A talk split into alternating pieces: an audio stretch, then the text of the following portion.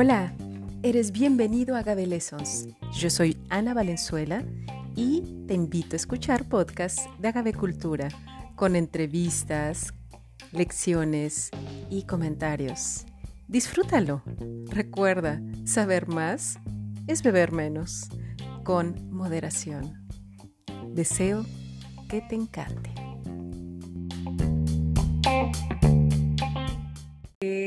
Estamos comenzando esta gran oportunidad de platicar con el doctor Max Matus. Maximiliano, ¿cómo estás? Buen día. ¿Qué tal? Buenos días, Ana. ¿Cómo estás? Muy bien, muchas gracias. Pues eh, bienvenido a Cultura en Español. Y pues es un placer tenerte aquí, sobre todo porque tú eres un catedrático eh, que trabaja pues este, aspectos de semiótica, desarrollo rural, y bueno, es parte de toda tu formación que has tenido, ¿no? Eres antropólogo, luego tienes una este, maestría en Estonia en semiótica y luego tienes un doctorado en Wageningen en Holanda en desarrollo rural. Entonces estás, pero en el momento adecuado para esta plática y en, el, en la formación y tu gran experiencia que tienes. Y además eres de Oaxaca, trabajas con innovación social o das cursos. Entonces, pues genial tenerte aquí. Muchas gracias por tu tiempo, Max. No, pues un gusto y, bueno, encantado de, platicar contigo sobre Agave Cultura. Agave Cultura. Pues es una eh, oportunidad sobre todo de platicar contigo, Max, eh, sobre todo por esto de que estamos en un, eh, en un sector industrial, en el caso de tequila y mezcal, no voy a hablar de la cultura del pulque, que es otra gran cultura en agavicultura, pero eh, estamos en, una producción de alrededor de eh, casi 300 millones de litros. En el caso de tequila, tenemos 5 millones de litros. En el caso de mezcal, tenemos marcas que nacen de, eh, de series de Netflix, de actores mexicanos, de series, eh, eh, desde series, desde luego, norteamericanas, desde símbolos completamente diferentes a lo que son los orígenes de estas dos bebidas. Y bueno, pues a veces también vemos como hay fans y hay grupos de ciertas marcas, hay eh, desde luego una serie de grupos en Facebook y en otras áreas, redes sociales, que están formando pertenencia a ciertos símbolos de algunas bebidas y todas son lo mismo, ¿no? Tequila o mezcal, pero tienen una serie de, es una diversidad de grupos que tienen diferentes estilos de vida, que tienen diferentes símbolos y bueno, a veces cae eh, fuera de nuestro alcance podernos explicar toda esta cultura del consumo, Max. Es por eso que te invito a platicar un poco con nosotros. Yo sé que es un tema enorme el de la semiótica y que en estos primeros 30 eh, minutos de esta primera plática, pues me gustaría que nos dijeras, eh, pues primero, ¿qué es la semiótica? Segundo, ¿cómo la entiendes tú o cómo nos la podrías dar a entender con respecto a productos como bebidas y alimentos? Y tercero, bueno, ¿cómo se puede explicar esto que la gente le gusten ciertos símbolos, ¿no? Eh, sobre, sobre todo en bebidas. Claro. Este, bueno, eh, sí, efectivamente, eh, eh, la semiótica puede ayudarnos ah, para aproximarnos a, los paisajes alimentarios, bajo el entendido de que pues, el paisaje alimentario es una entidad, es un paisaje, es un espacio que emerge cuando el alimento o la bebida es el símbolo que organiza la relación del resto de las entidades, de los actores que están en dicho paisaje. Eh, más adelante me explico en el caso específico de los paisajes alimentarios mexicanos, pero antes quisiera dar respuesta a tu primer pregunta. Eh, eh, me decías, bueno, compártenos qué es la semiótica. la semiótica es la ciencia de los sistemas de signos. Lo que nos interesa en la semiótica es comprender cómo cualquier sistema que comunica funciona, cómo está estructurado. Eh, nuestro lenguaje es un sistema de signos de los más complejos, eh, pero existen múltiples sistemas de signos y eh, en una botella una bebida, de un espíritu, mezcal, tequila, puede comunicar porque ha estructurado un sistema de signos, puede ser coherente o incoherente para el lector, porque eso ya depende del tipo de lectura que se haga, pero comunica algo. Y eh, logra comunicar ese algo porque quienes estuvieron involucrados en eh, pensar eh, qué cosa querían comunicar, tomaron diferentes referentes de sus territorios diferentes referentes de las otras marcas, por ejemplo, eh, que existen, eh, diferentes eh, referentes que efectivamente pudieron tomar de múltiples lugares. inclusive mencionabas tú este, series de Netflix, este, mm, grandes medios de comunicación o los nuevos medios de comunicación, etcétera, para lograr formar parte de esa cosmología de ese paisaje alimentario específico, porque si vamos a entrar a un mundo de bebidas en particular, pues no podemos eh, ofertar una, un envase, una botella que nos hable de un mundo de bebidas totalmente diferente. Es decir, no podemos vender mezcal en botellas de whisky. ¿no? Claro, claro.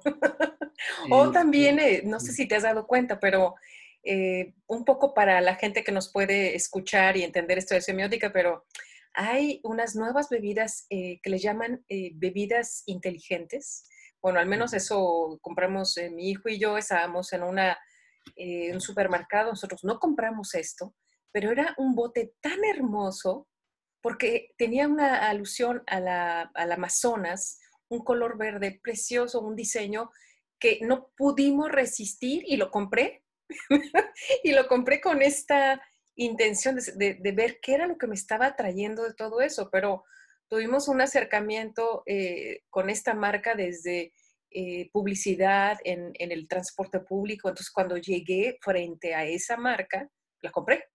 Y era un bote pequeño y lo probamos y sabía horrible. Entonces, es esto que no puedes evitar, como que esos símbolos, y claro, pues a mí me gusta la biodiversidad, trabajo con esto, mi hijo vio un mono, este, o sea, todo era lindo, ¿no? Y lo compré. Claro, bueno, eh, eh, son los referentes, los referentes que, como bien dices, se estructuran no en el encuentro que hacemos con el producto, en este caso el envase, la bebida inteligente, eh, de último momento. En muy raras ocasiones compramos porque nos encontramos con el producto. Eh, nuestro proceso de compra está estructurado por nuestras experiencias de vida, por nuestros gustos, por lo que conocemos, por lo que vemos, por la publicidad de la que somos conscientes o inconscientes. Como tú bien lo mencionas, quizás ya habías visto esta publicidad en un autobús, en una parada, en la televisión, pero además tú tienes una pasión por la naturaleza, por, el Amazonas, por eh, eh, los animales, etcétera, y además es una pasión compartida, ¿no? O sea, no eres tú, sino eres tú y tu hijo, ¿no? Entonces, eh, por ahí, ahí hay quienes, eh, un, eh, antropólogo, economista francés, Calón, que trabaja desde estas perspectivas de la teoría del actor red, junto con Latour, pues nos hablan de estas redes de pasiones que vamos estructurando y que nos permiten generar eh, digamos, redes en donde los productores y los consumidores pues no están al principio y al final, sino que interactúan y cambian lugares, ¿no? Nosotros informamos a los productos y los productos nos informan a nosotros. Y en ese sentido, al final de cuentas, cuando eh, llegamos a, a, un lugar en donde nos, nos, encontramos con el producto, pues la decisión prácticamente ya está tomada, ¿no? Ahí ya lo único que cuenta es el posicionamiento del producto y el precio. Y además, bueno, también nuestra, nuestra intención, ¿no? Eh, cuando me refiero a los paisajes alimentarios, creo que precisamente eh, algo que destaca mucho es la parte visual y como bien lo has mencionado, el color, eh, el brillo. Eso fue lo que captó mi atención. Es porque en buena medida mucho de lo que se vende en alimento, en bebida, entra por los ojos, ¿no? Y por, por eso el, el, dicho famoso de, de que comemos con los ojos, ¿no? Eh, y así nos han enseñado a comer. Nuestra cultura alimentaria de alguna manera ha pasado mucho por este sentido y de pronto hemos dejado otros sentidos cuando nos relacionamos con los alimentos. Y claro, esto tiene que ver por, por el mercado eh, eh, y la manera en que consumimos los productos, es decir, ya nos venden propuestas envasadas. ¿no? Quisiera regresar un poco a la idea de los paisajes alimentarios para, para explicar esto mejor. Sí. cuando estudié en Wageningen y específicamente en el doctorado en Sociología del Desarrollo Rural, yo me especialicé en los eh, paisajes alimentarios mexicanos expresados en restaurantes mexicanos establecidos en diferentes partes del mundo, ah, particularmente Ámsterdam, Madrid, San Francisco. Y lo que me interesaba era entender cómo era posible que algo era, fuera comercializado como mexicano cómo esta identidad de lo mexicano se representaba y era performática a través de los alimentos, a través de los meseros, de los cocineros, de las personas que estaban en estos restaurantes, de quienes consumían los alimentos y eh, en este recorrido, bueno, eh, me encontré con paisajes alimentarios fascinantes, ¿no? Y con una variedad de paisajes alimentarios, desde aquellos paisajes mexicanos que retoman de la identidad, de lo que podríamos llamar el texto de lo que es México, aquellos em, referentes muy asociados al occidente, a Jalisco, a los ranchos, a, digamos, eh, a esta cultura nostálgica, ranchera, a este Edén idílico, ¿no? De, los espacios abiertos, etcétera, etcétera, la charrería. Esto es algo muy común, pero también encontramos eh, propuestas muy modernas, ¿no? Encontramos eh, eh, en Madrid torterías, este, hay una que se llama Tortería DF, este, encontramos la taquería de la Ciudad de México, etcétera, etcétera. Y estas nuevas propuestas obviamente ya no retoman esos símbolos occidentales tradicionales con los que se ha identificado México, sino que ya retoman aquellas propuestas pues, de un México muy cosmopolita, muy moderno, donde los referentes ya no son personajes. Ya no es la delita o la china poblana o el charro o el ranchero, sino ya son colores, ya son texturas, ya son eh, eh, verduras que remiten a México y que ni siquiera están territorializadas, que están volando, que simplemente que nos están hablando porque nuestro conocimiento en, redes, en estas redes semióticas, en estos sistemas de signos hacia lo que es México, nos permite entender la propuesta.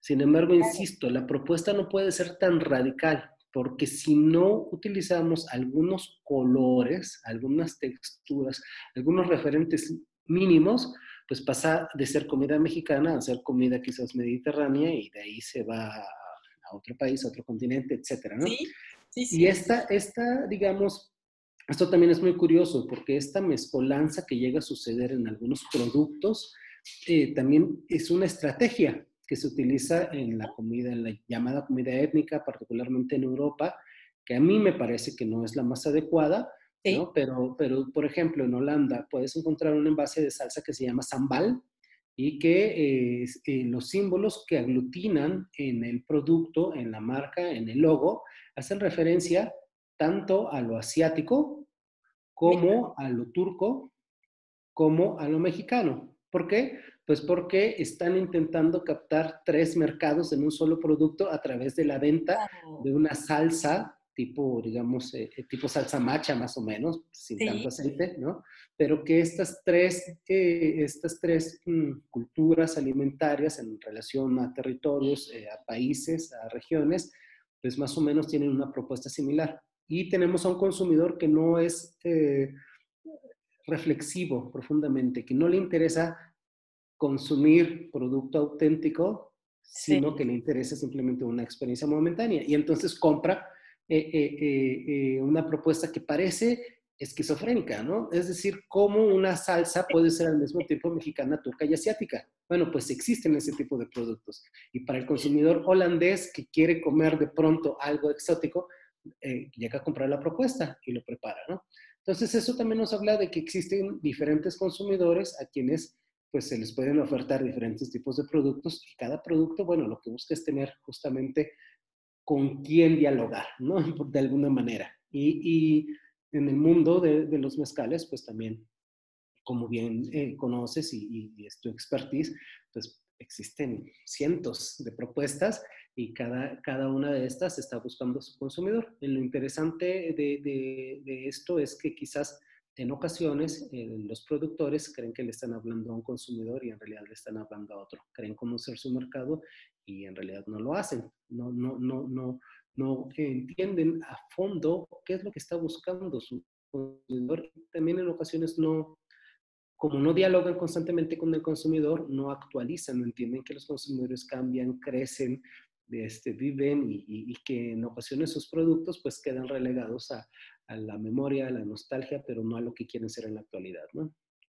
Sí, qué bueno que dices esto, porque eh, yo quiero darte, por ejemplo, o quiero darles un ejemplo, un, pequeño caso de Holanda, no sé si tú conoces eh, una marca de tequila que tiene un sombrerito.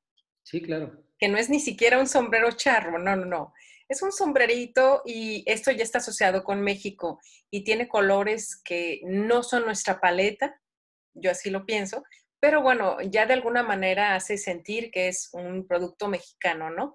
Y ya la gente lo, asocia con esto. Entonces, este mismo producto, cuando alguien que llegó eh, de los Estados Unidos, donde hay una gran diversidad de marcas de tequila sobre todo y de mezcal, cuando llegó a Holanda y, vio esto, lo ofendió, lo sintió ofensivo, le pareció una burla, porque es un, es un eh, sombrero eh, como amarillo, o sea, ni el color, ni el tamaño, ni el símbolo y además plástico. Entonces, él lo expresó en las redes sociales, creo que hasta en LinkedIn o algo así, que era ofensivo, que si nosotros no lo encontrábamos ofensivo. Entonces dije, este es un problema de, semiótica, de símbolos, ¿no? Y bueno, en el caso de los mezcales, eh, pues es notorio. A, mí me pasa todavía eh, con los mezcales que creo que están mejor diseñados en el caso de algunos mezcales que han sido envasados por artistas oaxaqueños, me parece rápido que conecto, conecto muy rápido, pero conozco bastante bien por, los, eh, por las formas de las botellas, por los colores, por los fonts, por las letras, eh, por muchos detalles, hasta por el color de lo añejo, de qué tequilas y de qué época se trata. Los conozco también que puedo pensar y puedo decirte de, hasta de qué tipo de productores es. Entonces, con esto que vienes tú a decir, que acabas de decir, de que se les olvida a qué, a qué segmento va, pues entonces hay que tener mucho cuidado quien envasa y quien produce y quien lleva una marca, una botella al mercado a exponerse pues o a buscar a su cliente, pues que defina muy bien quién es su cliente y cómo se va a poder comunicar con símbolos, ¿no? Porque puede ser que sea algo que no le llame la atención, que le parezca antiguo, que le parezca de mala calidad, que le parezca ofensivo, como a este eh, México norteamericano que se movió a vivir a Países Bajos y que estuvo muy molesto en las redes sociales. Entonces, ese tipo de cosas, eh, ahora que nos hablas de tu tesis de doctorado, de todos estos símbolos alrededor de la eh, comida mexicana, pues me llama mucho la atención preguntarte ¿Cuál fue tu experiencia? Porque todo lo que tiene picante, al menos en Europa, donde lo he visto, eh, al menos en Francia y aquí en Bélgica, en Holanda un poco, todo lo que tiene picante se llama mexicano. Si son este, pues, snacks, eh, sean eh, turcos o sean belgas, en toda esta fusión de snacks que hay en Bélgica, todo lo que tenga un poquito de picante es mexicano. Y así llegas y pides, ¿no? Me da un mexicano. No, de, hecho, en Holanda también, eh, ah, no sé si hasta el momento de esta comida rápida que suelen comer, hay un producto que se llama mexicano, que es un pedazo de carne con chile, que no sé qué, qué, tipo de carne sea, este, eh, y la propaganda es, eh, cae ya al territorio también de la ofensa. Ah. Y como pasa con el tequila, que me comentas, ¿no? Del, sombrerito.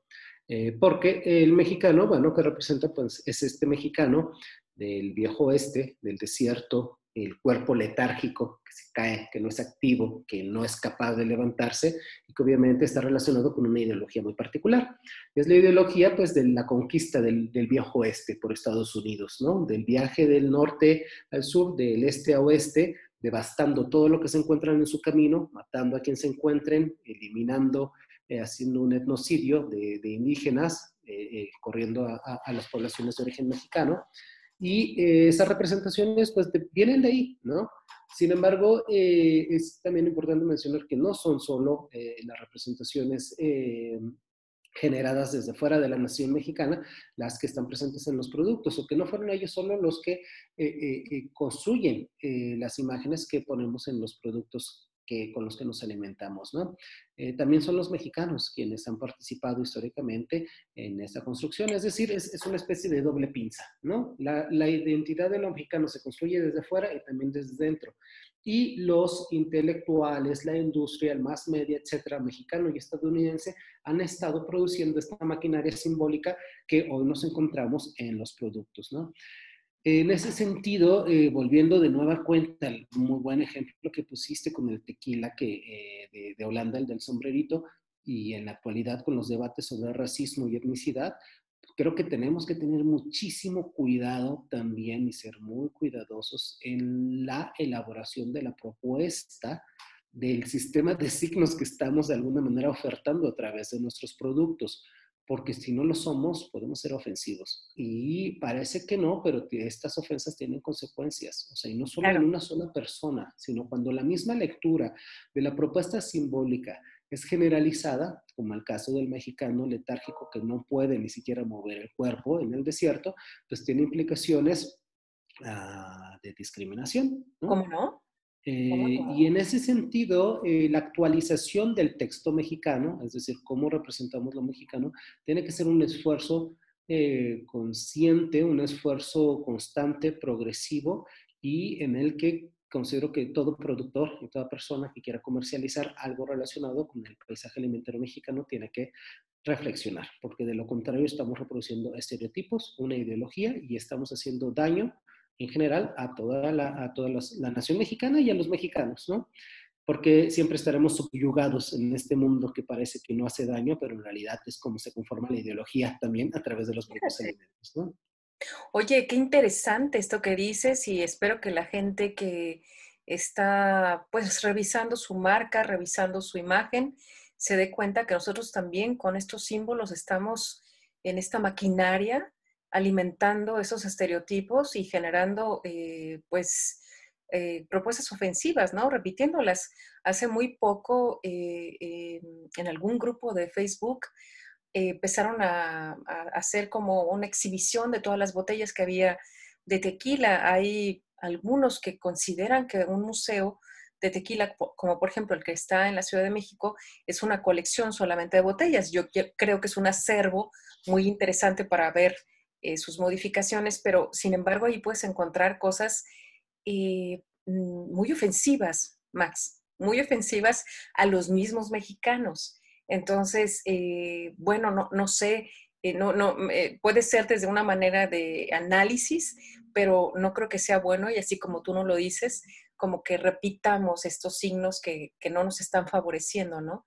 Y que se van llenando y yo creo que eh, viste en la palabra clave cuando dices esta maquinaria de símbolos, que es la, mm, eh, todos los medios y, los, eh, las películas, ¿no? Como nosotros somos a veces reconocidos, por ejemplo, en Europa, en el caso mío, aquí en Bélgica, yo tengo amigos que solamente conocen México a partir de series norteamericanas, entonces es, es ciertamente difícil que te puedan conocer de otra manera cuando solamente se mueven por esas vías, ¿no? Es muy difícil. Entonces, eh, en este caso, pues no sé cómo quisieras eh, terminar este primer podcast y este primer video que hacemos para nuestros amigos de Gabecultura, este mensaje eh, de fin de, de video sobre la semiótica, sobre este cuidado de cómo construir sus símbolos y de algunos de los ejemplos que nos diste.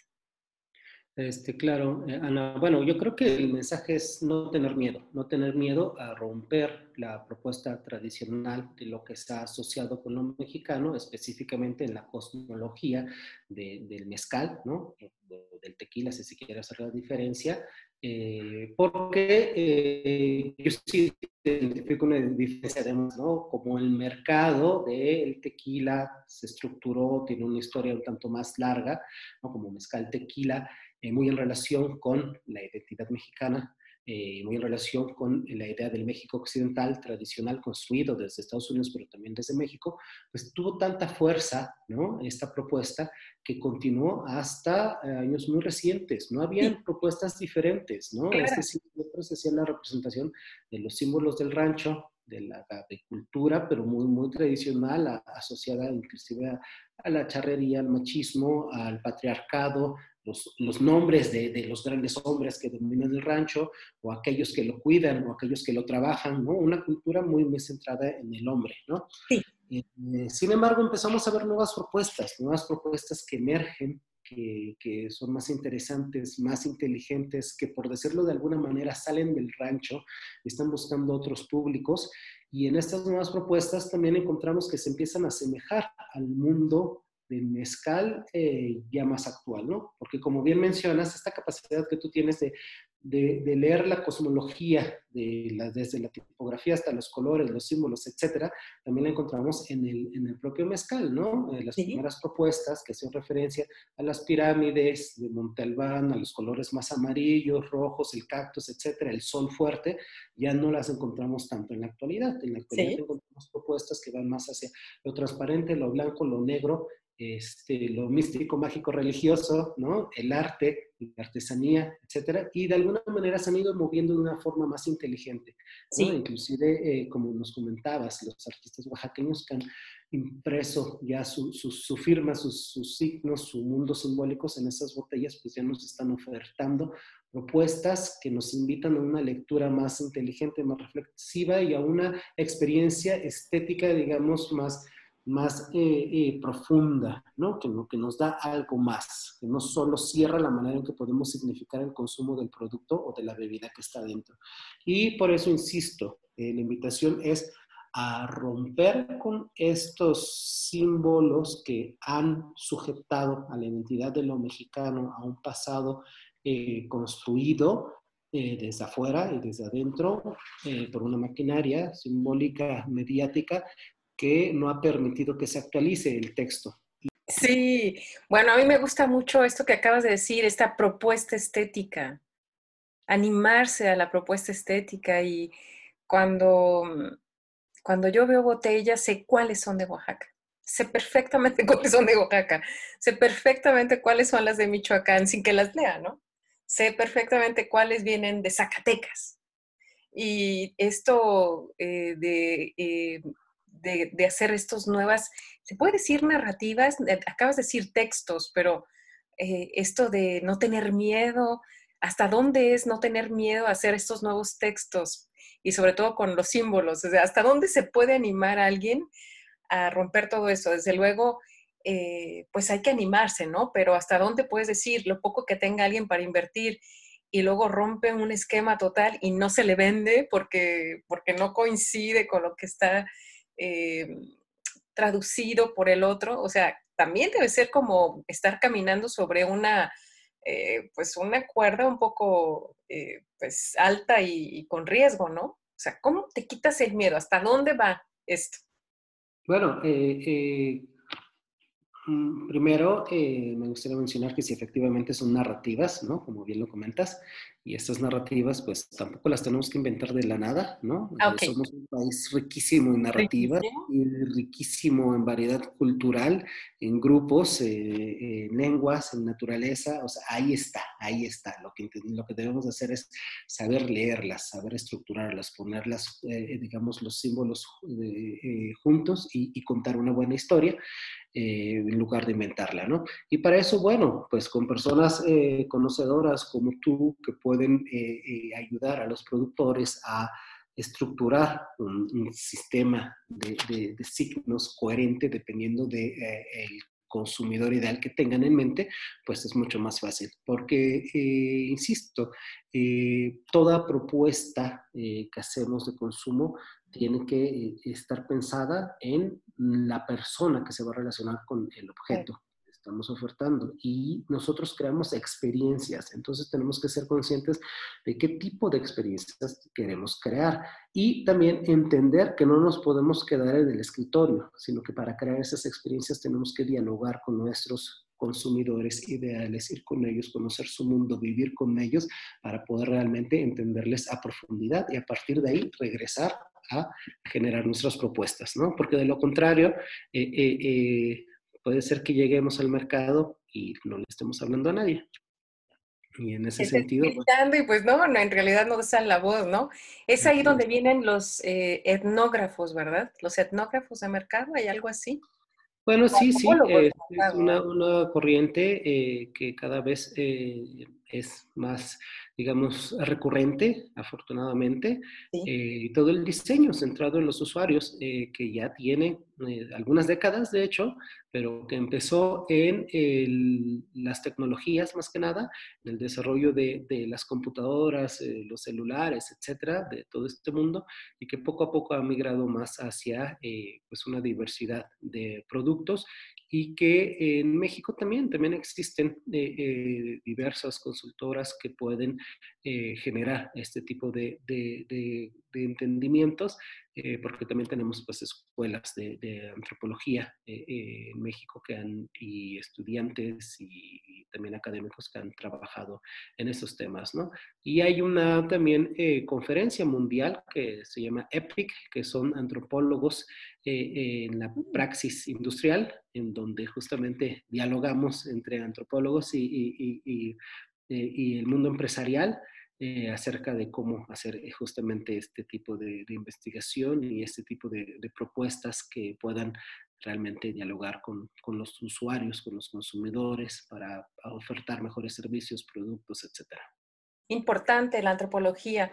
Max, muchísimas gracias por tu tiempo y yo te voy a seguir siguiendo, voy a seguirte en todo lo que estás publicando en las redes sociales los invito también. Dinos tus redes sociales para que la gente pueda seguirte, porque eh, todo esto de la experiencia, eh, eh, estás continuamente dejando videos, podcast y información. ¿Nos puedes dar tus redes sociales? Para gracias. Es en, Twitter, X-A-M-A-X-O, es Shamacho. Y bueno, también me pueden encontrar como Max Matus en Facebook y también en LinkedIn. Muy bien, inconfundible, Max. Gracias por tu tiempo, buena estancia en la Ciudad de México y lo que sigue de tu confinamiento en donde lo vas a pasar. Y pues cuídate mucho, lávate bien las manos. Claro, sí, muchísimas gracias. Y bueno, pues eh, me encantó estar contigo, platicar contigo y espero lo volvamos a hacer pronto. Claro que sí, seguramente lo vamos a hacer frente a frente, eh, vía virtual, pero con algunas botellas, a ver qué experiencias salen, ¿ok? Gracias, Max. Hasta pronto. Chao.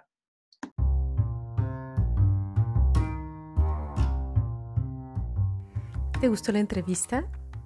Síguenos. Estamos en las redes sociales. Yo soy Ana Valenzuela y me encuentras en agabelesons.com, también en Twitter, LinkedIn, Facebook, Instagram tendremos más personajes. Déjanos tu voz. Mándanos un mensaje por esta plataforma. Nos seguimos y nos encontramos nuevamente. Hasta pronto.